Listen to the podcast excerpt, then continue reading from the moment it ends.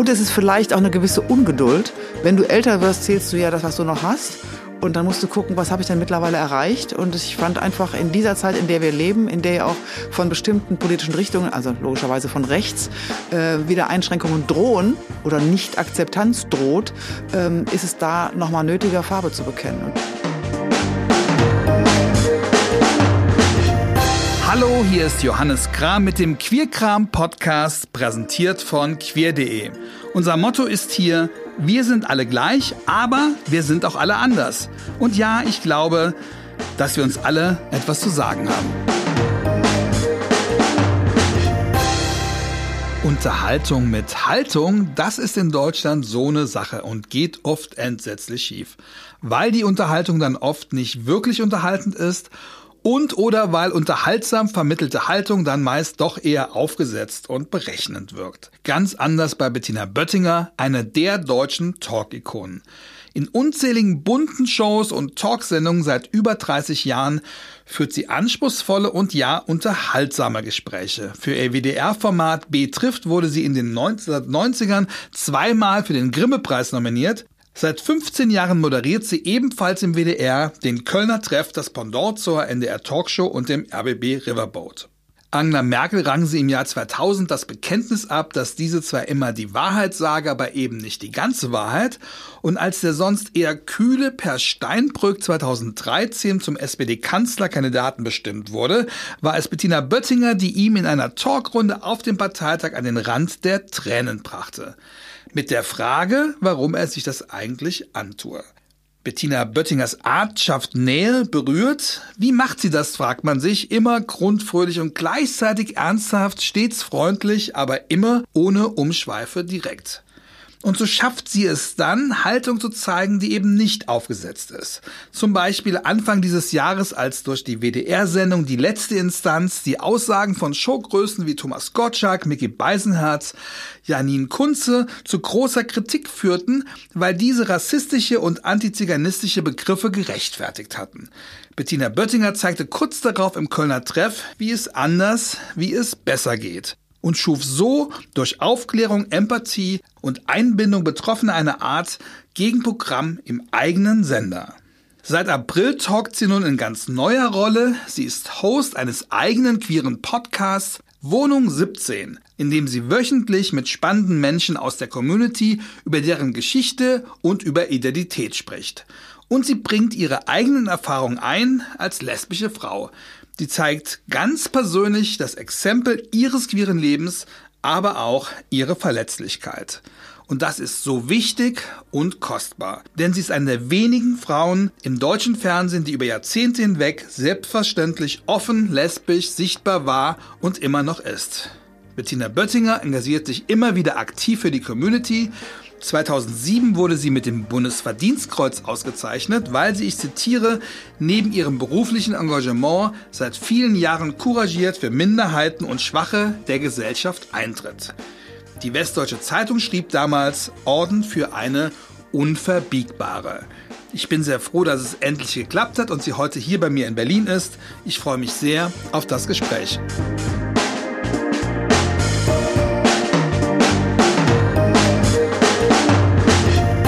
Hallo Bettina.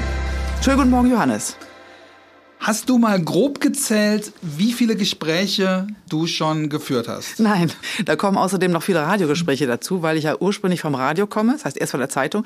Da waren es auch schon sehr viele, aber vielleicht habe ich da schon die, die äh, ja, diese besondere Atmosphäre nicht mehr als eine besondere empfunden, sondern als ganz normal, weil ich damals jeden Tag ins Radiostudio gelatscht bin und meine Gespräche geführt habe und dann kam Fernsehen und das war für mich nicht so ein Unterschied. Insofern ist die Zahl unendlich. Lass mir überschlagen, also Hunderte. Äh, ich würde eher sagen Tausende. Tausende. Und wenn es früher gab, gab es irgendwie Dalli Dalli, da musste man innerhalb von kurzer Zeit ganz viel aufzählen. Wenn du jetzt ähm, Namen aufzählen müsstest unter Zeitung, wie viele würden dir einfallen? Namen? Ja. Also da wird mir eine ganze Menge einfallen. Aber ich werde ungern gefragt, wer war jetzt der Liebste nee, oder die Schwierigste. Das geht nicht. nicht. Aber mein Gott, dann fange ich mal mit vor kurzem an. Ich fange einfach mit Freunden an, die ich gewonnen habe. Gianni Jovanovic beispielsweise oder ähm, äh, Dieter Müller, der mal in der Sendung war und ein ganz andere Type. Oder Maren Kräumann, die ich auch noch besuchen werde, was meinen Podcast angeht Und ähm, ja, äh, Angela Merkel möchte ich dann auch ganz gerne sagen. Oder ähm, jetzt komme ich schon ins Stocken. Siehst du, das ist doch interessant. Du hast Tausende, ja, Tausende Leute sind das. Nach welchen Kriterien äh, speicherst du das? Aber es gibt ja auch viele von den Tausenden, die du so hart das für dich ist, auch vergessen haben mögest. Ja, das ist einfach so. Also ich habe einen merkwürdigen Spruch, den meine ich aber gar nicht böse. Ich sage zu meiner Redaktion immer, Leute, zwei müssen mich wirklich interessieren, der Rest wird gewickelt. Also es das heißt nur, äh, der, natürlich habe ich auch eine Routine. Und wenn du dich auf einen Gast einstellst, ganz egal, wer es ist, es gibt kein Leben, was nicht irgendwie spannend ist. Und ich erlebe schon immer große Überraschungen, äh, wie sich Menschen dann auf den Talk einlassen in der Sendung. Ich hatte sogar ein bisschen Lampenfieber vor Roland Kaiser, weil ich ja mit Schlager so gar nichts am Hut habe. Und der hat das aber ein trotz so Köln so viele Jahre jetzt schon. Und da ist er doch eher Schlager- und Feieraffin. Und trotzdem Roland Kaiser. Ja, aber Schlager, sorry, nur betrunken Karneval. Ja, okay. Und das fällt ja jetzt eh aus zu Corona-Zeiten. Ja. Also. Und der war eben auch ganz, ganz beeindruckend. Und dann ist das ein einmal so eine, so eine Entdeckungsfreude, wenn du in ein Gespräch reingehst und wirst einfach überrascht und wirst selber immer neugieriger.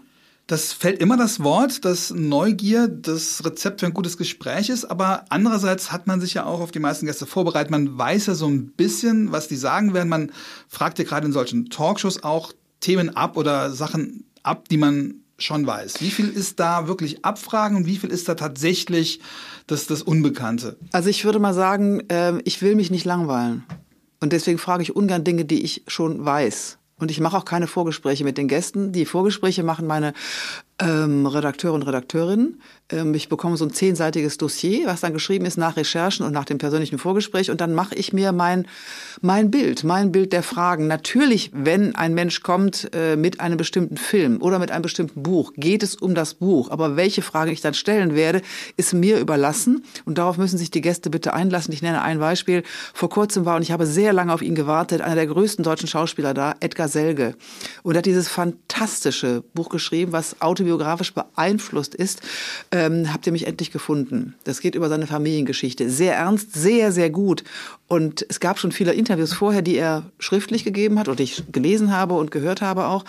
Äh, das will ich aber eigentlich gar nicht, sondern ich will meine Fragen stellen. Und das war, glaube ich, ein, das merken die Gäste jeder Mensch merkt, ob man äh, routinemäßig abfragt oder ob ein, eine, ein persönliches Interesse an der Person treibt. Und das macht ein Gespräch spannend, finde ich. Sonst könnte ich es nicht mehr machen nach all den Jahren. Aber es gibt, genau, es gibt wenige Leute, die das so oft und so lange gemacht haben wie du. Das heißt, Irgendwann gibt es doch Erfahrungswerte. Irgendwann weiß man doch, okay, der Gast tickt jetzt so oder so oder, oder man weiß in der Vorbereitung, das werden die Punkte. Oder ist es tatsächlich jedes Mal offen? Johannes, ist es wirklich jedes Mal offen, ob du das jetzt glaubst oder nicht? Also erstmal, ähm, manche Gäste kenne ich natürlich schon, gar nicht mal so wenige, weil der hat, ja. äh, das, die Sendung hat den Vorteil, ich kann aktuell wieder einladen. Das konnte ich ganz früher bei Betrifft nicht, weil es da so biografisch war. Da war das dann auch mal einfach mal durch. Beim Kölner Treff ist es nicht so, wenn ich einen Gast nach zwei Jahren wieder einlade, ähm, dann gibt es neue Themen. In zwei Jahren passiert ja viel. Ist es eine Herausforderung, ein gutes Gespräch zu gestalten, also sag ich mal so einen Bogen zu machen, oder lässt du das auch komplett offen? Das heißt, weißt du, wo du am Ende sein möchtest? Nee, weiß ich nicht, aber eins weiß ich, äh, es ist immer die Frage, was interessiert mich eigentlich wirklich? Also die wichtigste Frage an einen Gast überhaupt, wenn ich die im Kopf habe, natürlich weiß ich, wie ich anfange. Das ist gar nicht so einfach, weil ich will ja ein Gespräch auch locker anfangen. Äh, ja, deswegen gibt es da das. auch mal durchaus was Floskelhaftes, ja, ja. um einfach reinzukommen, okay. wie es ja beim Podcast auch üblich ist. Ja, aber ähm, dann muss ich mir schon überlegen, wo ich eigentlich darauf hinaus will, was mein, was mein Schwerpunkt ist und dann gucke ich, was kommt und führe ein Gespräch. Ich versuche es zumindest.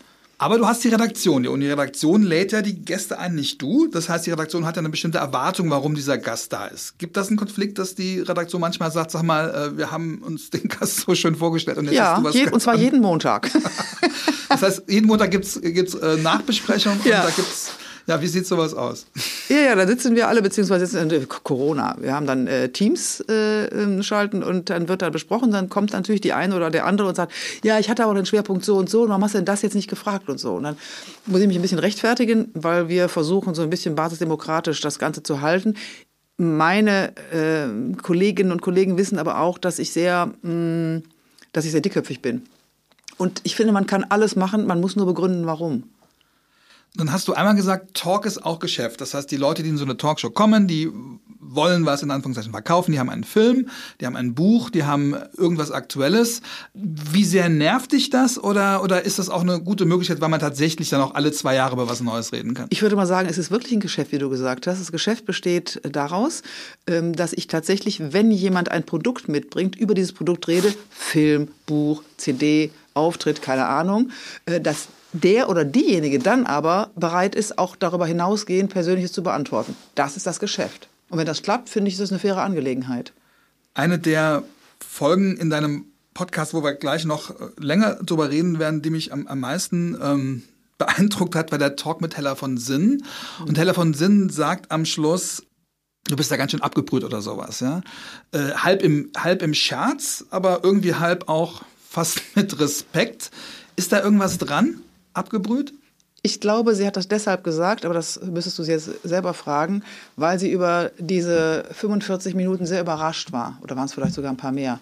war mehr. Ähm, ich wollte eben nicht nur die Knallerheller, die viel kann, die schlagfertig ist, die klug ist, die sehr redegewandt ist, sondern ich wollte natürlich auch nach dem Älterwerden fragen und danach fragen, wie es eigentlich ist, wenn man nicht mehr ganz so im Zentrum der Aufmerksamkeit steht, wie es ja mal gewesen ist. Und dann hat sich dann plötzlich eine sehr verletzliche, ja, sogar bisweilen einsame Hella äh, gezeigt. Und das hat sie, glaube ich, selber überrascht und mich ehrlich gesagt auch, dass sie sich so darauf eingelassen hat. Ich fand ehrlich gesagt in diesem Jahr, wir haben jetzt 25 Podcasts gemacht, ähm, das war für mich eine der berührendsten Begegnungen. Ich finde, die Folge mit Hella von Sinn ist ein gutes Beispiel, warum es solche queeren Podcasts braucht, weil, glaube ich, in einem anderen Format hätte es eine ein solches Gespräch nicht geben können, weil ihr doch ähnliche Perspektiven habt, weil ihr euch Sachen fragen könnt, die weiß ich nicht, ein, ein Hetero oder eine Hetero nicht so fragen kann. Also es ging auch um Begehren, es ging um gemeinsame Erfahrungen und, und auch eine, ja. Da war sicherlich auch von Vorteil, dass wir uns schon sehr lange kennen. Wir sind nicht befreundet, aber wir kennen uns schon sehr lange. Und äh, das, das gibt schon einen Vertrauensvorschuss, das muss ich schon sagen. Ich glaube schon, dass man nicht unbedingt queer sein muss, um solche Gespräche zu führen. Aber diese persönliche Bekanntschaft und auch äh, Sympathie, die wir füreinander haben und übrigens auch Respekt gegenseitig. Das war, glaube ich, die Grundlage. Und es war ja zwischendurch auch sehr, sehr witzig, weil Hella ist einfach knallerwitzig. Die ist wahnsinnig witzig, aber die hat sich tatsächlich auch bei dir sehr zerbrechlich gezeigt und auch, sage ich mal, ähm, ja, in, in, in einer Schwäche. Das heißt, sie, sie sagt, sie, ja, sie sagt, bitte gib mir Jobs, ja, das, das sagt sie quasi und Sie sagt auch, dass sie eigentlich gar nicht zum Podcast gekommen wäre, wenn sie dich nicht so mögen würde, wäre sie lieber auf, auf, im, im Bett liegen geblieben. Das ja. ist witzig, ja, das ist aber auch krass, erst recht, wenn man jemand wie, wie du, der dann fragst, äh, wie, wie, viel Bier brauchen ein guter Abend? Das ist ja dann auch an eine Grenze gehen. Überlegst du dir das, wie weit kann ich da gehen? Oder ja, das überlege ich mir auch in ganz äh, alltäglich, also ich sage schon alltäglich, so ein Quark. Also das überlege ich mir auch bei jedem äh, Talkgespräch im Kölner Treff. Wie weit kann ich gehen? Ich kann natürlich bei einer Person, die mir Respekt einflößt, Kraft ihres Amtes, äh, äh, kann ich nicht so weit gehen, als wenn ich eine, was weiß ich, Desiree Nick frage, wie der letzte Sex war oder so. Das äh, ja. es ist jetzt ein fiktives Beispiel, was ich, ja. was ich äh, genommen habe. Aber natürlich überlege ich bei jedem Gast, ähm, was kann ich ihm oder ihr antun? Okay. Und woran machst du das fest? Gefühl. Bist du da auch schon mal mit falsch gelandet, wo du dachtest, oh, das war jetzt eine Spur zu weit? Ja, glaube ich schon, aber ich habe jetzt kein Beispiel parat. Aber es gibt dann schon so ein Unwohlsein, was so hinten hochkriecht. Wenn man so denkt, oh, jetzt bin ich in die falsche Richtung und bin jemandem zu nahe getreten. Es ist aber wahrscheinlich auch ein Interessenkonflikt, weil fürs Gespräch, sagen wir, fürs Produkt ist es ja immer gut, wenn man an so eine Grenze kommt, oder? Ja, aber man sollte es nicht privat um jeden, dann auch dann. Oh. Ja, aber nicht um jeden Preis, weißt ja. du? Also das mag ich dann auch nicht. Das ist dann so ein bisschen Bildzeitung. Muss man ja, genau muss man die Gäste auch schützen? Hast du manchmal das Gefühl, du hast einen Gast da, wo du merkst, wenn ich jetzt noch eine kleine Frage weiterstelle, bringe ich den irgendwo hin, wo er eigentlich gar nicht sein möchte? Ja, ich habe zum Beispiel immer Wert darauf gelegt, dass ich ähm, darauf achte, dass ein Gast nicht in Tränen ausbricht. Ähm, das ist das, bei Per Steinbrück nicht gelungen. Doch, ist mir auch gelungen, weil ich äh, äh, ge sofort gemerkt habe, jetzt habe ich ihn da, äh, wo er selber nicht sein möchte. Und es war ja nun ein, eine große Versammlung, eine große Veranstaltung, die übertragen wurde im Fernsehen. Und ich kann doch einen Kanzlerkandidaten nicht dazu zu bringen, dann öffentlich zu weinen, weil es ihm so schlecht geht. Also habe ich sofort die Kehrtwende gemacht und seine Frau eingeschaltet, die neben ihm saß. War ja ein Dreiergespräch. Das aber noch dramatischer machte, weil, weil die, er zu seiner Frau sagte, jetzt tröste mich bitte nicht, ich bin hier der Mann oder so kam das vor. Ja, aber er hatte, er hatte ja? Zeit, Johannes, sich zu fangen. Ja, und ich habe mit ihr weitergeredet. Und das ja. fand ich ehrlich gesagt gut. Ja. Trotzdem glaube ich, er ist mir hinterher lieber aus dem Weg gegangen. Echt? ich glaube ja. Ja, es hat ihn in eine Situation gebracht, die er so nicht haben wollte. Ich finde aber, es hat auch eine Menge Aussagekraft, die über das persönliche Gespräch hinausging, weil es natürlich auch klar macht, damals schon, ist ja einige Jahre her, äh, was ähm, PolitikerInnen auf sich nehmen. Äh, wenn sie ein bestimmtes Amt anstreben oder wenn sie eine bestimmte Verantwortung übernehmen. Und das haben wir ja nun äh, derzeit in krassester Art und Weise, wenn so viele PolitikerInnen mit Mord bedroht werden oder überhaupt bedroht werden, beschimpft werden, sexualisiert werden. Das ist ja eine Katastrophe für die Demokratie. Und das war schon so genau die Frage, ähm, was kann ich mir selber zumuten? Also ich möchte in diesem Jahr nicht in der Haut von Armin Laschet gesteckt haben. Das hat nichts damit zu tun, was ich persönlich wähle. Aber zuzusehen, wie ein Mensch öffentlich mehr oder weniger ähm, so abserviert wird, das äh, ruft in mir schlicht und ergreifend ein, ein, auch ein Stück Mitleid hervor. Es gehört zur Demokratie, aber da waren schon Grenzüberschreitungen, die ich nicht so lustig fand. Also auch von Kolleginnen und Kollegen, die, die mit solchen Politikern umgehen. Oder ja, ich äh, kann jetzt hauptsächlich kein, meinst du jetzt hauptsächlich Social Media und, und oder was meinst du? Nein, nicht Social Media. Das konntest du ja äh, in den Tageszeitungen lesen, das konntest du in, äh, auf den äh, Titelseiten der großen Magazine sehen. Der musste schon unglaublich viel einstecken und ich habe mich dann schon gefragt, wow, wie hält das eigentlich aus? Was macht denn der abends? Gibt er sich erstmal einen hinter die Binde, um das irgendwie runterzuspülen oder äh, wie funktioniert das? Und er hat es, er hat, glaube ich, durch all die Jahre seiner Erfahrung ein ziemlich dickes Fell bekommen. Und ich glaube, er kann damit umgehen. Ich bin sehr gespannt. Ich gehe nämlich im Februar zur Ordensverleihung nach Aachen, die normalerweise sehr langweilig ist. Wieder den tierischen Ernst. Genau, wieder den tierischen Ernst. Und den bekommt in diesem Jahr, beziehungsweise im nächsten, äh, also 2022 jedenfalls, äh, Iris Berben. Und er hält die Laudatio. Und das möchte ich gerne erleben. Wenn du so Kolleginnen siehst, ja, die in anderen Talkshows was machen, denkst du da manchmal, oh Gott, das könnte ich nicht, das wollte ich nicht, oder denkst du, jeder ist halt, jeder ist halt anders und jeder soll es machen, wie er will? Jeder und jede soll es machen, äh, wie es äh, für richtig befunden wird. Ich habe da jetzt keinen Maßstab. Ich gucke jetzt auch nicht andere, um die zu kritisieren oder irgendwas. Kannst du das? Kannst du sowas neutral gucken, ohne, ohne dran zu denken, was hätte ich jetzt gerade gefragt oder würde oder was würde ich jetzt mit diesem tollen Gast machen oder frag doch endlich die Frage, die hier rumliegt und du. Letzteres schon. Das heißt, so jetzt kommt zur Sache, Mensch, frag schon. Frag schon, hier, das wollen wir doch alle wissen. Du hast manchmal in deiner Talkshow auch queere Gäste? Oft. Ja, sehr oft. Das ist Aufwand oft. Entscheidest du das? Ist das wegen dir? Schustert man dir so die, diese Form von, nach dem Motto, das ist so dein, dein Revier oder ist das Zufall? Nee, das ist weder das eine noch das andere. Äh, als ich angefangen mit Talkshow, und ich sage nicht das Jahr, das macht so wahnsinnig alt, als wir mit Betrifft angefangen haben, habe ich damals schon gesagt, ich möchte auch andere Gäste in Talkshows einladen. Das waren die 90er Jahre, da war die Fernseh- und überhaupt die Welt hier noch sehr anders. Und äh, der Spiegel schrieb damals, äh, da tauchen Menschen auf, die sonst durchs mediale Raster fallen. Also wir haben damals zum Beispiel, ich erinnere mich sehr genau daran, äh, den ersten HIV-Positiven eingeladen und mit dem lange geredet. Wir haben ähm, äh, eine, äh, wir haben Künstler eingeladen, die sonst nicht so aufgetreten sind, KünstlerInnen eingeladen, die auch aus dem Raster fielen. Damals auch Cora Frost, Tim Fischer, die irgendwie so im Grenzbereich des, des also jenseits vom Mainstream eben mhm. gearbeitet und künstlerisch tätig waren. Und das war eine große Freude. Das habe ich bis heute beigehalten. Und ich glaube, wir sind auch die Sendung, die nicht erst seit wir nach George Floyds schrecklichem Tod ähm, sensibel sensibler geworden sind. Wir haben immer Wert darauf gelegt, dass wir POC äh, einladen, dass das ein, ein, ein, ähm, ein Merkmal der Sendung ist und eben natürlich auch queere Gäste. Was heißt hier konkret wir? Was ist dein Einfluss? Was ist der Einfluss der Redaktion? Oder geht das ineinander über? Ist es das Format? Kommt das von der Sendeleitung? Oder wie entsteht sowas? Das ist ja schon auffallend, dass ihr da anders bestückt seid als, sage ich mal, andere dritte Programm. Also wir haben fast nie Ärger mit dem Westdeutschen Rundfunk, der ja nun mal äh, unser Sender, unser Auftraggeber ist, weil wir da eine sehr tolle Redakteurin haben. Und meine Redaktion, wir sind eigentlich ein Team, was sehr gewachsen ist. Ich bin sehr froh, dass wir eine neue, sehr junge Mitarbeiterin haben, Redakteurin. Aber die anderen kennen sich gut, die kennen mich gut und ich glaube schon, dass sie auch überlegen, klar, du musst die Hütte auch voll kriegen. Ja, ja, wir haben im Jahr, in diesem Jahr hatten wir, ich glaube, 44 Sendungen, 44 mal sechs Gäste. Da kommt schon was zusammen. Äh, da, da hat man auch Kompromisse. Mensch, jetzt hat derjenige abgesagt oder was machen wir denn jetzt? Also, wen brauchen wir unbedingt noch? Welche Farbe brauchen wir noch? Ja, äh, Unterhaltung oder Lebensgeschichte oder was? Das ist ein Prozess, der täglich fortgesetzt wird. Und ich maul dann auch schon mal rum, wenn es so ein Gast ist, wo ich denke, da kann ich ja mal gar nichts mit anfangen. Aber das äh, kommt sehr selten vor. Und dann gibt es so Situationen, da sitzt du da, hast sechs Gäste und zwei davon sind beispielsweise Riccardo Simonetti und Kevin Kühner. Das heißt, ihr seid, ja, habt eine Quote von über 30 Prozent als queer Menschen.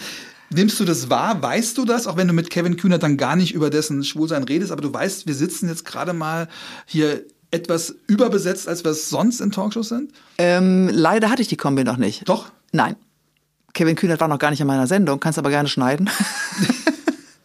Nein, nein. Nee? Okay. Ähm, aber interessant war, wenn du gerade sagst, ja, es fällt manchmal vielleicht auch auf, weil andere Sendungen es nicht so handhaben, wie es vielleicht sein sollte. Ähm, ich habe neulich auf Insta gelesen, oder war es Twitter, ich weiß nicht mehr ganz genau, ähm, die offen lesbisch lebende Moderatorin hat zu Gast, und es war wirklich ein Zufall, wir hatten Bruce Darnell. Ähm, Habe ich den vielleicht mit Kevin Kühnert verwechselt? Ja. Kann, kann sein. Ich glaube, war in der Sendung auch Ricardo. Jedenfalls hatten wir vier. Ah, äh, ähm, Anastasia Bifang, war das die Sendung vielleicht? Bitte? Anastasia Nein, Bifang? das war die nicht, das war eine andere. Okay. Ich, mir fallen jetzt die Namen nicht ein. Wir hatten jedenfalls tatsächlich, wir waren die Mehrheit. Ja, genau, das, das fällt mir manchmal auf. Und fällt dir das dann auch auf und denkst du, hey, ist das so ein, ist das so ein innerer, hey, äh, heute es, ist es ist mir erst hinterher aufgefallen, Johannes, ganz ehrlich. Und ich glaube, der Redaktion auch, Echt? weil das auch nicht bei allen Thema war. Genau. Ja, sondern es ging auch um ganz andere Themen. Und ich ja. möchte den Namen gar nicht wiederholen, weil bei der einen Person halte ich es für ratsam, dass sie das nicht so offen kundtut, wie sie es früher mal getan hat. Ja. weil die schon genug Ärger hat äh, in Social Medias. Okay. Und deswegen, es gibt natürlich auch, und das ist, das hast du eben schon gemeint, es gibt auch im Prinzip so eine, so eine ähm, Schutzpflicht, die ich meinen Gästen gegenüber habe. Mhm. Du hast gerade vom WDR gesprochen und der WDR war immer schon ein Sender, der auch damals mit Biolek und mit anderen Kolleginnen auch andere Gäste gezeigt hat, andere Themen ins Fernsehen eingeführt hat. Und trotzdem ist da etwas passiert, was dieses Jahr für Furore sorgte die letzte Instanz, eine Sendung, die zwar schon vorletztes Jahr aufgezeichnet worden ist, aber die Anfang dieses Jahres Furore machte. Und du hast dann in deiner Sendung, also nach, nachdem es dann ein Skandal wurde, hast du deine Sendung genutzt, um da einiges klarzustellen. Das war aber schon ein bisschen brisant, weil einer dieser Leute, die sich ja so komisch geäußert haben, war Mickey Beisenherz. Mickey Beisenherz moderiert dieselbe Sendung wie du, das heißt, ihr macht das quasi abwechselnd. Du bist ja auch dem Kollegen damit so ein bisschen in den Rücken gefallen? Nee, bin ich nicht. Ähm, ich habe Mickey sofort angerufen und wir haben sehr offen darüber geredet. Ich habe gesagt, das war ja wohl wirklich daneben, Mickey. Und hat er gesagt, ja, ich, ich weiß es war daneben. Ich, du hast auch manchmal so einen Zwang. Äh, die anderen drei Gäste fanden das ja alles völlig harmlos. Thomas Gottschalk gehört dazu. Man muss vielleicht noch mal sagen, es ging um ähm, Rassismus. Vier weiße Gäste haben über Rassismus diskutiert und die Frage stellt, ob das Z-Schnitzel noch gegessen werden darf, beziehungsweise ob man diese Dinge, die wir von früher manchmal noch so kennen, ob die noch ähm, in Ordnung sind. Und plötzlich meinten alle, ja, das könne man noch. Und ich bin wirklich vom Hocker gefallen. Es war ähm, auch so eine Verbrämtheit, so eine, was sollen wir uns mit diesem Scheiß beschäftigen? Was? Es, war, es war keine intellektuelle Diskussion und Abwägung, sondern es war ja eher so, hört doch mit diesem Blödsinn auf. Ja, ich will das jetzt gar nicht inhaltlich beurteilen, äh, weil ich damit nicht weiter irgendwie. Äh, okay. Ich habe meine Stellung war ja klar und ich habe da nur, ich habe einen guten Freund, der auch vorher schon in der Sendung war. Ich habe ihn vorhin erwähnt, Gianni Jovanovic, äh, er ist Rom und habe ihn sofort angerufen. Meine Idee war dann, Johannes, so, den nächsten Kölner Treff, wir machen alles auf Anfang und wir laden nur POC ein, beziehungsweise ähm, Roma oder Sinti. Das, was Enisa Amani dann später gemacht hat und wo sie den Grimme Online Award für bekommen hat. Ja, aber das war dann im WDR nicht möglich. Äh, ich habe das meiner Redakteurin gesagt, die war noch sehr angetan, aber auf dem Weg nach oben, also du bist ja morgen früh noch dran, äh, wurde an irgendeiner Stelle gesagt, das können wir so nicht machen. Warum? Und dann habe ich das kann ich jetzt nicht wiederholen. Okay. Jedenfalls habe ich dann gesagt, gut, dann laden wir aber auf jeden Fall Gianni ein, weil er tatsächlich betroffen ist und er hat er sofort zugesagt natürlich. Er war auch in diesem Jahr im Podcast übrigens. Er hat dann sofort äh, in einer Art und Weise begründet, weshalb dieses Z-Wort ähm, unter aller Kanone ist, weil in den KZs wurde den betreffenden Menschen das Z unter die Haut tätowiert, damit man genau erkennen konnte, bevor man sie ins Gas geschickt hat. Und wenn man das hört äh, und dann nochmal die Diskussion aufnimmt, ob man das Z-Wort noch verwenden darf. Ich hatte neulich tatsächlich bei einem sehr schönen Abendessen eine Frau neben mir sitzen, die ich eigentlich sympathisch finde. Und irgendwie kam es auf ein anderes essbares Ding, was auch mit einem rassistischen Titel so nicht mehr benannt werden darf. Ähm, und dann habe ich gedacht, wenn ich jetzt was sage, kippt die Stimmung. Und habe ich gesagt, nee, also dann habe ich gesagt, äh, Entschuldigung, ich glaube, diese persönliche Sentimentalität, dass man als Kind sowas so gesagt hat, äh, tritt doch hinter dem zurück, was Menschen so verletzt, wie wir es in diesem Jahr wirklich auch öffentlich diskutiert haben. Die Stimmung kippte wirklich etwas. Hm. die Stimmung kippt. Du bist es, glaube ich, öfter gewohnt, dass du in der Situation bist, wo du dich entscheiden musst, ob du die Stimmung kippen lässt. Es gibt eine WDR-Doku mit ganz vielen Fernsehausschnitten auch von früher und dann sieht man dich öfter in Situationen, wo du solchen Zumutungen ausgesetzt bist. Anzüglichkeiten, keine Ahnung, Stefan Raab und so weiter und so fort wo man sich ja immer wieder überlegen muss, lasse ich jetzt die Stimmung kippen oder lasse ich das jetzt mal so stehen, weil das ist ein Comedy-Format ja, entscheidet man das jedes Mal aufs Neue oder hat man, sagt man, okay, das ist die Grenze oder wie definiert man überhaupt eine Grenze? Also ehrlich gesagt glaube ich, dass mir das heute nicht mehr passiert. Warum auch immer. Ähm, aber es war auch eine andere Zeit. Diese Sachen, als sowohl Harald Schmidt wie Stefan Raab ihre Dämlichkeiten abgesetzt haben, ähm, war das öffentliche Bewusstsein noch nicht so. Da konnte man noch so unverfroren homophob im Sender tönen. Das ist, glaube ich, mittlerweile wirklich vorbei, wenn es auch einzelne Ausfälle geben mag. Haben wir eben drüber gesprochen die letzte ja. Instanz. Ähm, damals habe ich eigentlich, also ich ehrlich gesagt, ich bin Rheinländerin, ich feiere lieber.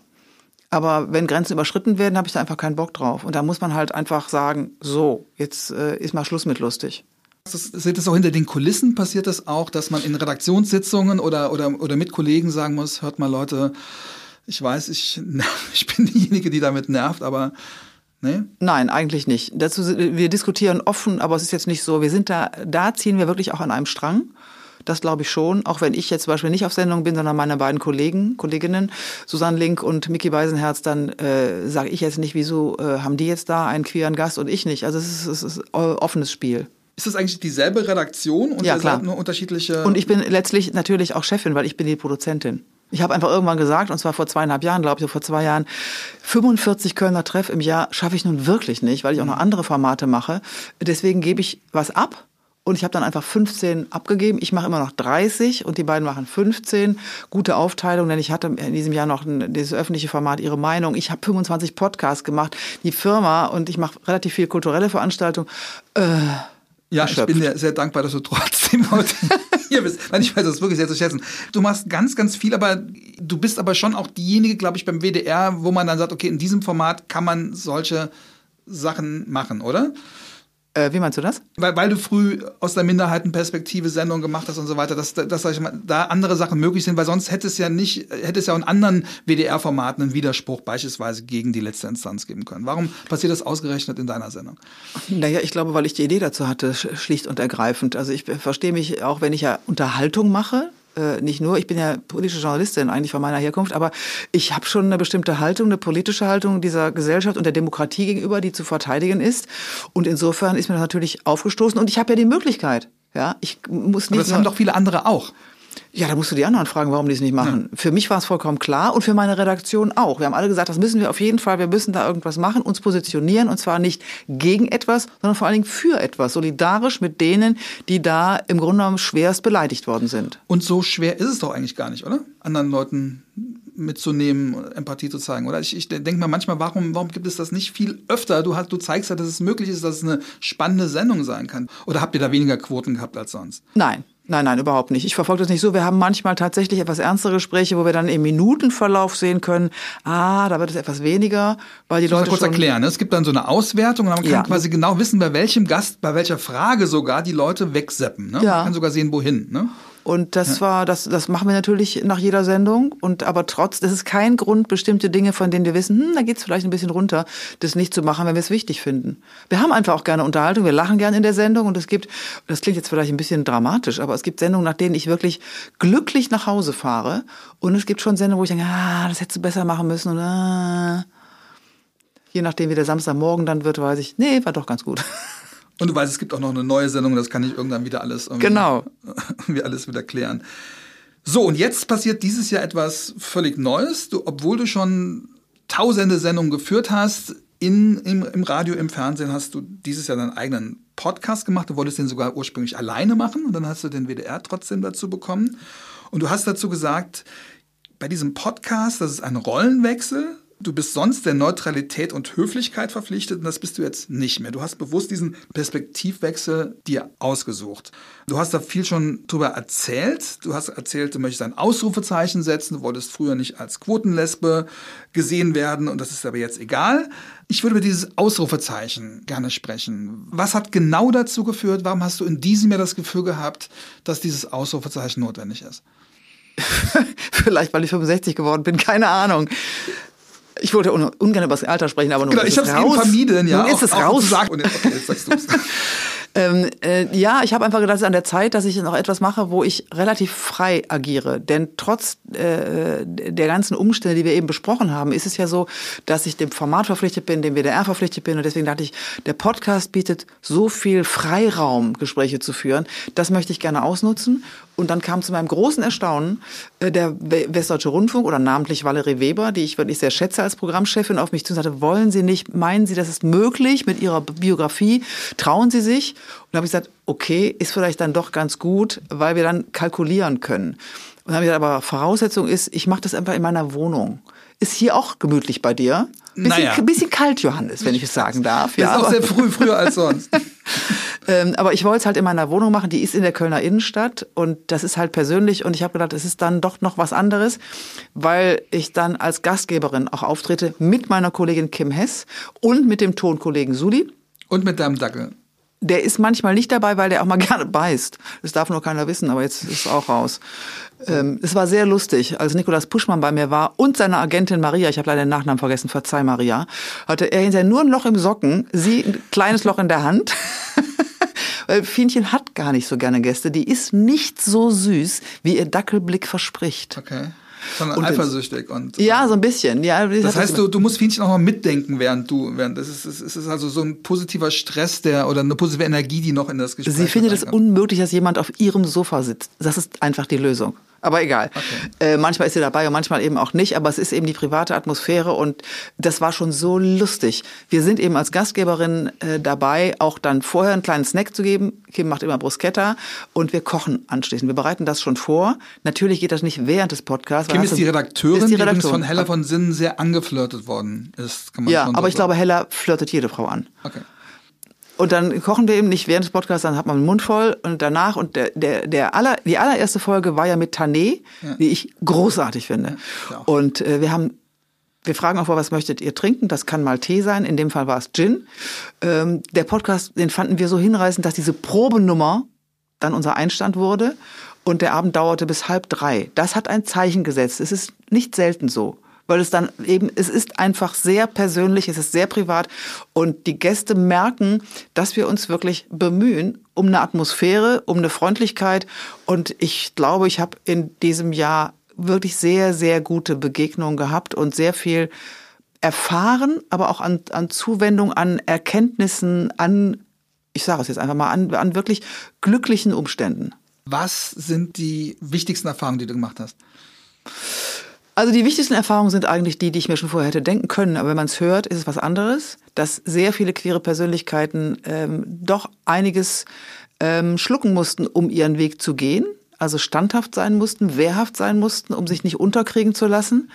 Aber selbst Leute, von denen man es nicht denkt. Ne? Du, hattest, Ja. du hattest Ricarda von Busenfreundin, da warst du überrascht, dass die in ihren jungen Jahren auch solche Erfahrungen gemacht hat. Ja, oder wenn du dann plötzlich äh, Personen des öffentlichen Lebens hast, wie beispielsweise Corona, Hendrik Streeck, äh, als Virologen, der dann von seiner ähm, Entwicklung erzählt und dann auch sehr offen ist, dann ist es natürlich auch ein Vertrauensbeweis.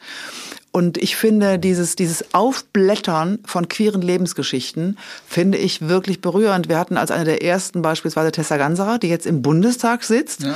äh, mit der äh, Kollegin zusammen die ersten beiden Transfrauen überhaupt im Bundestag, muss man sich mal vorstellen. Dann sind das Geschichten, die durch die Lebenswege, durch das, was sie erfahren haben, wirklich auch fesselnd sind. Wir haben ja teilweise auch die gleichen Gäste, aber du bist mit denen persönlicher. Also ich glaube, bei mir ist es eher auch eine, Diskussion oder wir, wir reden über vielleicht andere Sachen, oft auch über die gleichen Sachen, aber der Unterschied ist, dass du sehr persönlich reingehst, mit deiner persönlichen, queeren, lesbischen Perspektive. Das ist ja auch ein neuer Schritt für dich. Also nicht nur ein neues Format zu machen, also jetzt Podcast zu machen und nicht nur Fernsehen und Radio, sondern auch zu sagen, okay, das ist jetzt ein, ein Format, wo ich dann eben nicht mehr neutral bin, sondern, sondern Teil einer Community und meine eigene Community befrage. Ich würde die Neutralität trotzdem so ein bisschen relativieren, weil ich habe ja vorhin gesagt, also ich habe ja eine Haltung.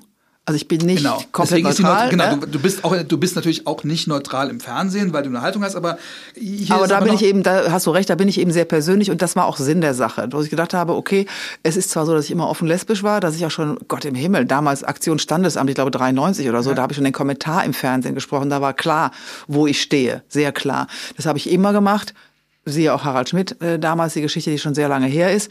Aber diesmal ist es eben eine sehr persönliche, auch empathische Art und Weise, mit den Gästen äh, ein Gespräch zu führen, die sich meistens gar nicht daran denken, mich irgendwas zu fragen, weil, weil sie durch mich befragt werden. Aber es ist schon so, dass da auch viele Seiten meiner Erfahrung eine Rolle spielen. Und ich Aber es ist auch ein Risiko, sich zu öffnen, weil normalerweise bist du in diesen anderen Formaten drin und weißt ziemlich genau, wie das Format funktioniert. In so einem offenen Format, wo du, sag ich mal, als lesbische Frau mit anderen queeren Menschen sprichst, ist es doch eine ganz andere Situation.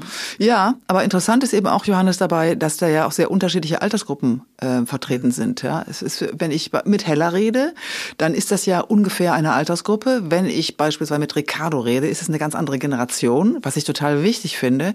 Diesen Austausch über das, was sich in dieser Gesellschaft getan hat oder auch nicht. Und das ist auch so eine Art und Weise, ähm, die für nicht queere Personen, und ich bin dankbar dafür, dass relativ viele nicht queere das auch hören und auch darauf reagieren. Das macht vielleicht auch dieses Verhaftetsein im WDR. Es ist ein, ein WDR-2-Podcast, der natürlich auf allen möglichen Plattformen gehört werden kann. Ich glaube, die meisten Abrufzahlen haben wir auf Spotify. Aber dadurch, dass ich mit meinem Namen auf der WDR-2-Plattform bin, hör, gucken dann, sehr, oder beziehungsweise hören Weil sehr du aus viele. dem, in Anführungszeichen, Mainstream kommst. Du bist sehr beliebt bei Leuten, die äh, das gar nicht immer so auf dem Ja. Schirm unbedingt hatten. Das heißt, Exakt. du nimmst ja Leute mit aus deinen anderen Formaten in dieses Format. Das ist die Absicht. Ja. Das steckt hinter dem Begriff Sichtbarkeit oder Hörbarkeit, dass ich eben der Meinung bin, und das war ich ja nun immer, deswegen habe ich auch nie, auch früher, was weiß ich, ich bin immer mit meiner jeweiligen Freundin aufgetreten, auch öffentlich. Und das war auch klar, wer das war. Aber genau diesen Punkt interessiert mich. Du warst immer sichtbar, du warst auch immer solidarisch, du warst immer auch aktiv für die Community. Und das hier ist jetzt trotzdem nochmal eine Schippe drauf. Das ist jetzt trotzdem eine andere Position, zu sagen, ich mache jetzt etwas für meine Community, also quasi diese Perspektive zu machen. Deswegen nochmal so ein bisschen, warum, abgesehen vom Alter, warum hattest du das Gefühl, dass das sein muss? Ich glaube, es war ein bisschen äh, eine, eine Sehnsucht nach, nach Freiheit. Das zu sagen, was ich wirklich denke und was ich wirklich tue und mich nicht durch irgendwelche professionellen ähm, Gegebenheiten einschränken zu lassen. Das ist, glaube ich, das. Und es ist vielleicht auch eine gewisse Ungeduld. Wenn du älter wirst, zählst du ja das, was du noch hast. Und dann musst du gucken, was habe ich denn mittlerweile erreicht. Und ich fand einfach in dieser Zeit, in der wir leben, in der ja auch von bestimmten politischen Richtungen, also logischerweise von rechts, äh, wieder Einschränkungen drohen oder Nicht-Akzeptanz droht, ähm, ist es da nochmal nötiger, Farbe zu bekennen. Und das ist auch Sinn der Sache. Ich hatte so ein bisschen den Eindruck, dass es mir zumindest im Bekanntenkreis so gegangen, dass dieses Jahr einiges passiert ist. Ich sage jetzt mal von Act Out bis zur ganzen Identitätspolitik-Debatte, aber auch eben diese, diese Sachen von rechts, dass Leute, die auch vorher offen sichtbar waren und die sich auch für die Community engagiert haben, dass die aber jetzt auch eine Schippe drauflegen, dass die jetzt sagen, nee, ich möchte auch jetzt, also mir ist es jetzt egal, ob ich jetzt die Quotenlesbe oder der Quotenhomo, äh, Quotenschwule bin, ist jetzt egal, weil es wichtig ist. Ich glaube, dieses Jahr, das äh, beobachte ich in meinem Umfeld, hat sich da bei vielen Leuten ein bisschen was geändert. Von Leuten, die vorher sagten, naja, es ist doch gar nicht wichtig, ob man queer ist, die jetzt sagen, doch, es ist wichtig und ich möchte da auch einen Punkt draus machen. Ich glaube, es hängt aber auch mit den sozialen Medien zusammen. Ähm, da entfaltet sich ja natürlich auch viel Schlechtes, aber ein großer, großer Freiraum. Und gerade für äh, die jüngere Community oder eben auch Nicht-Community ist zum Beispiel der Begriff queer so selbstverständlich geworden, wie es vor 20, 30 Jahren gar nicht denkbar war. Das gehört ja auch zu unserer Zeitströmung. Es ist ja nicht nur das Schlechte, was von rechts droht, sondern es ist auch das, dass wir im Grunde genommen in einer, in einer neuen Freiheit leben können. Dass wir eine ganz andere äh, Diskussionsebene haben, dass wir über, äh, über Transidentitäten reden, dass wir über das dritte Geschlecht reden, das sogenannte, dass wir ähm, diese Themen in den Mainstream packen können. Und dass sie von, ich kann, nenne mal ein Beispiel, ich habe in der, in der Eifel, wo ich ja auch wohne, ein, ein, ein älteres, ähm, wir sind aber schon Großbauern, die sind so konservativ und so liebenswürdig. Und wenn die mal sagen, ha, Frau Böttinger, kommt dann auch Ihre Frau mit, dann muss ich immer lächeln, weil ich denke, das wäre vor 30 Jahren nicht denkbar gewesen. Also dieses doch akzeptiert werden in ganz weiten Kreisen, wo es einfach angekommen ist. Ich meine, sagen wir mal ganz ehrlich, Johannes, also für welchen normal tickenden Menschen in der Demokratie ist das denn noch was Besonderes oder gar was Schlechtes? Oh, das sehe ich ein bisschen anders. Also es ist meine Erfahrung, dass es ein bisschen anders ist und dass ähm, natürlich, dass niemand sagt. Also niemand sagt, das ist was Schlechtes, niemand sagt, das ist was Besonderes. Aber so ein bisschen nach dem, nach dem äh, dritten Satz oder dem dritten Aber oder dem dritten Wein äh, kommt es ja oft so diffus. Wir hatten ja dieses Jahr diese Diskussion auch um Act Out, wo es dann eben auch aus bürgerlichen Kreisen den Vorwurf gab, ihr nehmt euch zu wichtig. Du hast so mich nicht verstanden. Ich bin der Meinung, für jeden normal tickenden Menschen, der seinen Verstand beisammen hat, sollte es selbstverständlich sein und überhaupt gar keine Frage. Das ist mein Anspruch an jeden Menschen, genauso wie mein Anspruch an jede Frau ist, die einigermaßen bis zehn zählen kann, dass sie sagt, ja, ich bin Feministin. Ja. Wenn nicht, hat sie was versäumt. Und, und jeder Typ nachholen. sollte das eigentlich auch sagen. Das eigentlich auch. Kommt entschwerend hinzu. Wo, so, wo habe ich dich jetzt nicht verstanden? Also wo ist der Punkt, wo wir uns nicht Du hast gesagt gerade, äh, ich sehe das ein bisschen anders. Mein Ansatz ist einfach der, ich erwarte von einem normal denkenden Menschen, dass er diese Akzeptanz in der Demokratie aufbringt.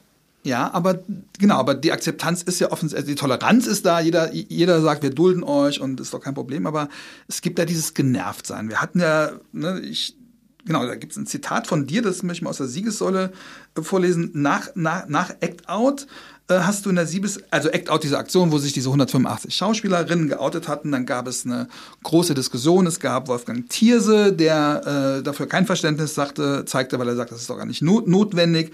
Sandra Kegel in der FAZ ging einen Schritt weiter und sagte sogar, die wollen sich doch nur aufspielen. Ich habe das als sehr homophoben Beitrag gelesen und dann sagst du in der Siegessäule, auch der Lesben- und Schwulenverband hat sich ja sehr stark gegen Frau Kegel ausgesprochen, dann gegen Herrn Thierse und die SPD-Spitze.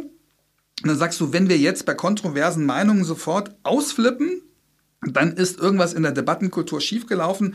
Mir ist der offene Diskurs wichtig und dafür steht auch der Podcast. Da bin ich so ein bisschen drüber gestolpert. Verstehst du mich da?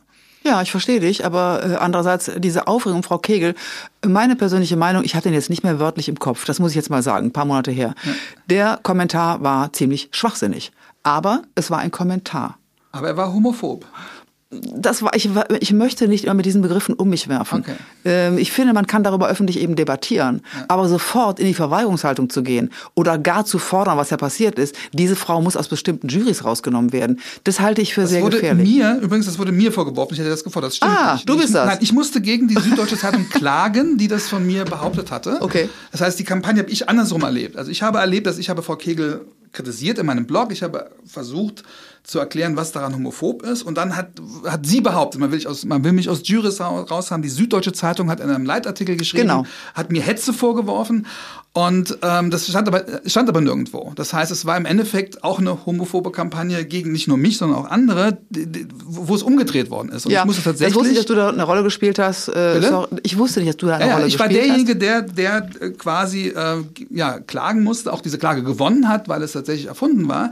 Aber dann war Sandra Kegel, die ich als Täterin empfunden habe in der ganz, in der ganz. Aber du kannst doch nicht sagen, eine, ein Kommentar, der lässt sich jetzt mal aufteilen in Täter und Opfer. Nee, Johannes, okay. bin ich überhaupt nicht bei dir. Okay. Gar nicht. Und ich finde, das ist eben genau das Problem, in, in, dem wir heute stecken, in dieser Problemlage, dass wir nicht in der Lage sind, Widerspruch auszuhalten, auch Dinge auszuhalten, die uns nicht passen. Wir können darauf entgegnen. Und was im Netz passiert, dieses, ja. dieser permanente Schlagabtausch, der geht mir wahnsinnig auf die Nerven. Aber Täter meine ich jetzt nicht, genau, Täter meine ich jetzt nur als, als Gegenbild von Opfer, weil sie hat sich ja als Opfer generiert. Und deswegen sage ich, äh, ne, in der Umkehr möchte ich einfach dieses Opfersein nicht akzeptieren. Das heißt, wenn jemand wie Frau Kegel quasi sagt, ähm, die machen das doch nur, diese Schauspielerinnen, um, um, um, um quasi bessere Jobs zu bekommen, die haben wir sogar nicht nötig. Damit unterstellt sie ja etwas, was, äh, was ich tatsächlich sehr problematisch finde. Und ich glaube, es war eher so rum, dass sie diesen, diese Kritik nicht aushalten wollte und, und gemacht hat. Aber das heißt, genau, das ist so ein schöner Punkt, dass jetzt mal auf diese Diskussion endlich kommen. Weil ich bin tatsächlich drüber gestolpert und dachte, genau, wo, wo, wo beginnt das Wehren gegen etwas, also auch gegen eine Meinung, gegen eine homophobe Meinung beispielsweise, und wo beginnt das Ausflippen? Also wie, wie radikal oder wie konziliant müssen, dürfen, sollten wir sein? Ich würde mal sagen, das ist eine Frage, die sich A an der Rechtsprechung orientiert. Also wenn beispielsweise irgendwelche durchgeknallten Sachsen vor das Haus der Gesundheitsministerin ziehen mit Fackeln, und das erinnert ja nun in fataler Weise ans Dritte Reich, dann ähm, ist da keine Diskussion mehr möglich, sondern da tritt der Rechtsstaat in Kraft. Sollte zumindest, in aller Härte und in aller Schärfe. Auch wenn es um Meinungsäußerung geht, Meinung, der Begriff taucht jetzt wieder auf, mhm. aber Meinungsäußerung geht, die ganz klar die Rechte anderer verletzen oder bedrohen. Mhm. Auch da sollte man nicht weiter diskutieren, sondern handeln, mhm. Strafanzeige stellen. Aber da, wo es sich um Kommentare handelt, die sich innerhalb der Meinungsfreiheit bewegen, bin ich der Meinung, da muss man auch mal was aushalten und sollte einfach dann den Langmut haben, darauf zu reagieren. Ausflippen kann man zu Hause im Badezimmer oder so. Ja. Aber ähm, ich finde, in der Demokratie ist die Debattenfähigkeit ein Muss und mir scheint die tatsächlich ein bisschen in die Schieflage geraten zu sein. Vielleicht, weil wir in diesem Land nie große Debatten geführt haben, ja. im privaten Umfeld oder im Meinungsumfeld. Die Debatten fanden im Bundestag statt. Aber ist es nicht so, dass vieles, was Debatte ist, dann irgendwie als Ausflippen auch bezeichnet wird. Also beispielsweise, Beispiel Sandra Kegel, es gibt eine Gegenrede und dann wird das dann als problematisch gesehen. Also man wirft sich gegenseitig vor, dass man die Debatte vergiftet. Ja, das also, das, da gehören ja auch beide Seiten zu. Ne, da sind wir bei so Begriffen wie Cancel Culture. Also jede Kritik wird auf einmal als Cancel Culture. Selbst Julian Reichelt fühlt sich gerade gecancelt, ja, obwohl er ne, einer der, der wirkungsmächtigsten Menschen war, Chefredakteur der Bildzeitung das ist ja auch ein bisschen überladen mit Kampfbegriffen. Das heißt, ich glaube, die Debatte ist doch oft gar nicht so schlecht, sondern sie wird oft auch frühzeitig als Debatte problematisiert und deswegen ähm, ziehen sich alle Seiten auf ihre Kampfgriffe zurück und da, wo man eigentlich drüber reden könnte, was ist daran eigentlich homophob, wie könnte man das ändern. Dabei geht's gar nicht, weil es direkt heißt, ups, ich werde hier gecancelt. Ja, das ist genau meine Rede, aber dann hast du ja auch sehr scharf, indem du sofort äh, Homophobie unterstellt hast, statt zu sagen, das und das ist meine Meinung. Ich kann mich an deinen Kommentar jetzt nicht erinnern, weiß ich nicht mehr ganz genau. Ich bin auf jeden Fall der Meinung, äh, dass wir das sehr stark verlieren und dass das Netz das sehr, sehr stark befeuert. Die es sofort dagegen schießen schießen, und zwar schießen im wahrsten Sinne des Wortes, wenn auch mit Worten.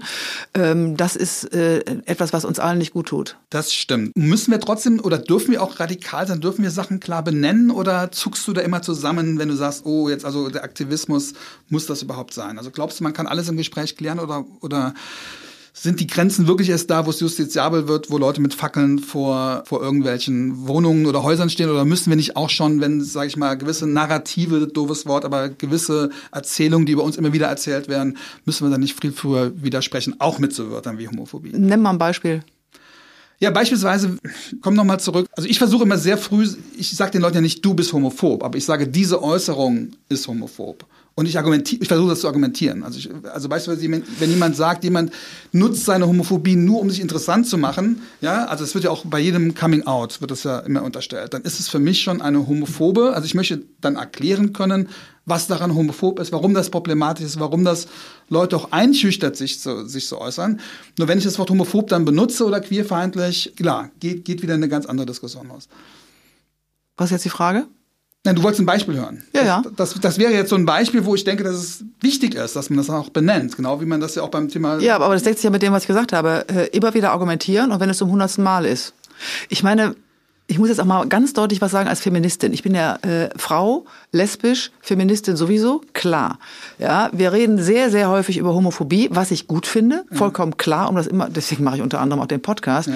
Aber ich bin im Grunde genommen in meinem Leben als Frau mehr gedisst worden, denn als Lesbe. Das muss ich auch mal loswerden. Ich bin als Frau äh, äh nicht persönlich, aber als Frau bin ich potenziell Gewalt ausgesetzt, Frauenverachtung ausgesetzt, äh, schlechterer Bezahlung ausgesetzt, äh, einer großen Behinderung ausgesetzt. Und zwar alle Frauen. Das ist äh, eine sehr plakative Zahl. Aber wenn wir uns vorstellen, dass jeden dritten Tag in Deutschland eine Frau von ihrem Partner umgebracht wird, ja.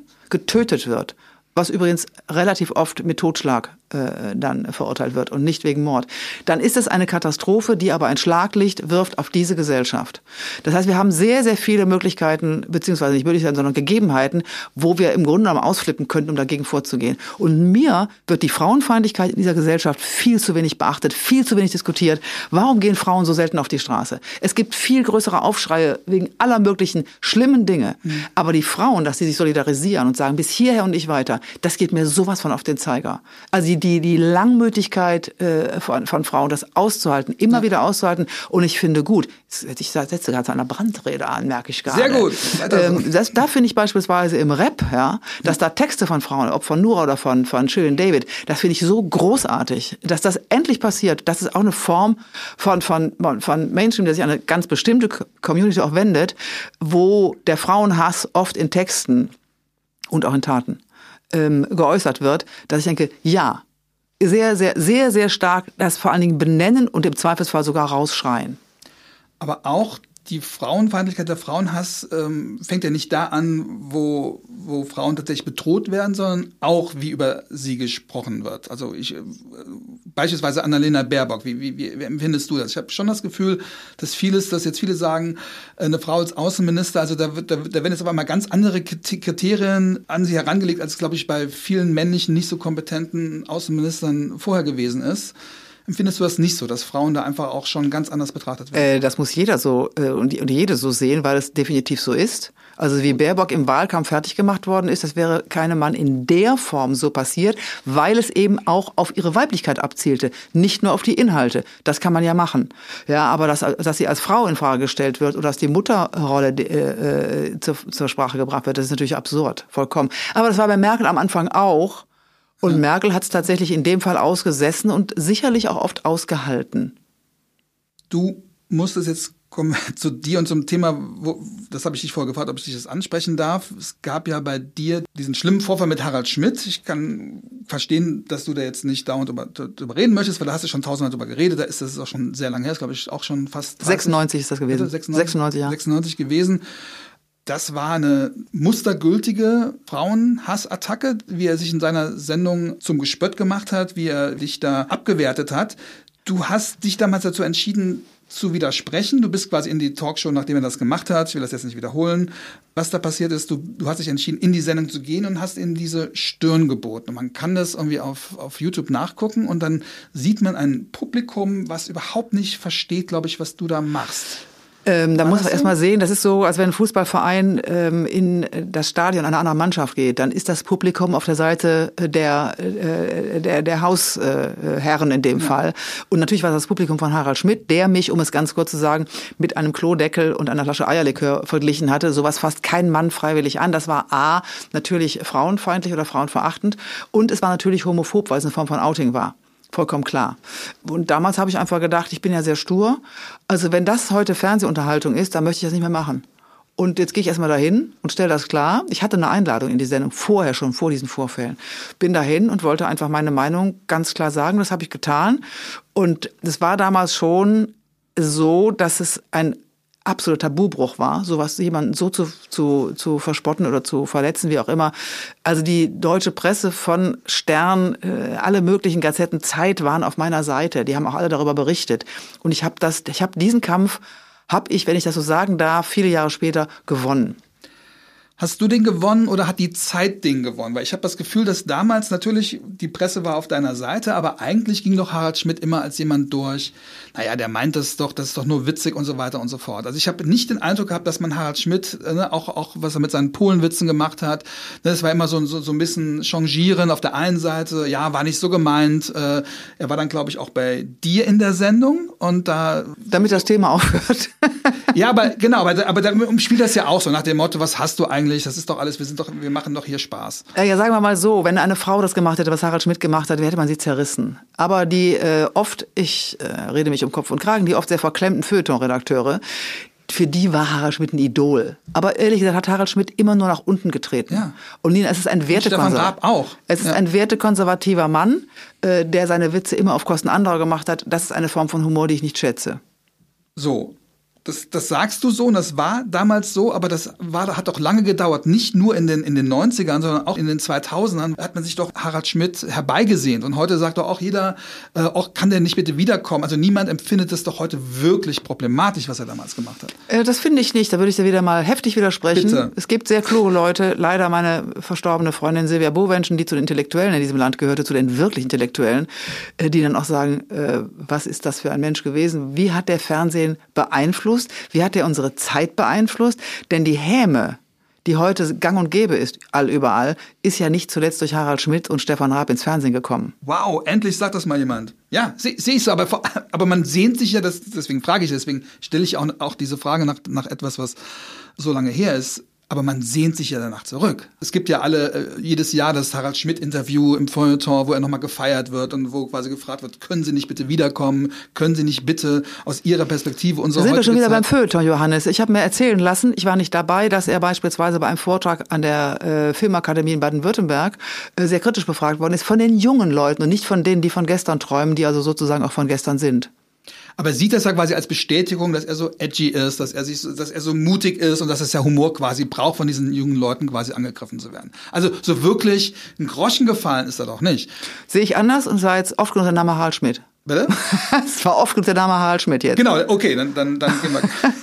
gehen wir ganz woanders hin. Das Jahr 2021 ist bald rum. Was waren für dich die wichtigsten queeren Sachen, die da passiert sind? Also wir haben über Act Out gesprochen. Es gibt All You Need, die erste öffentlich-rechtliche Sendung, die ähm, fiktive Sendung im, im öffentlichen rechtlichen Fernsehen, die rein queeren Hauptplot hat. Es gibt die Debatte zur Identitätspolitik, es gibt die Diskussion über Trans, es gibt Prince Charming.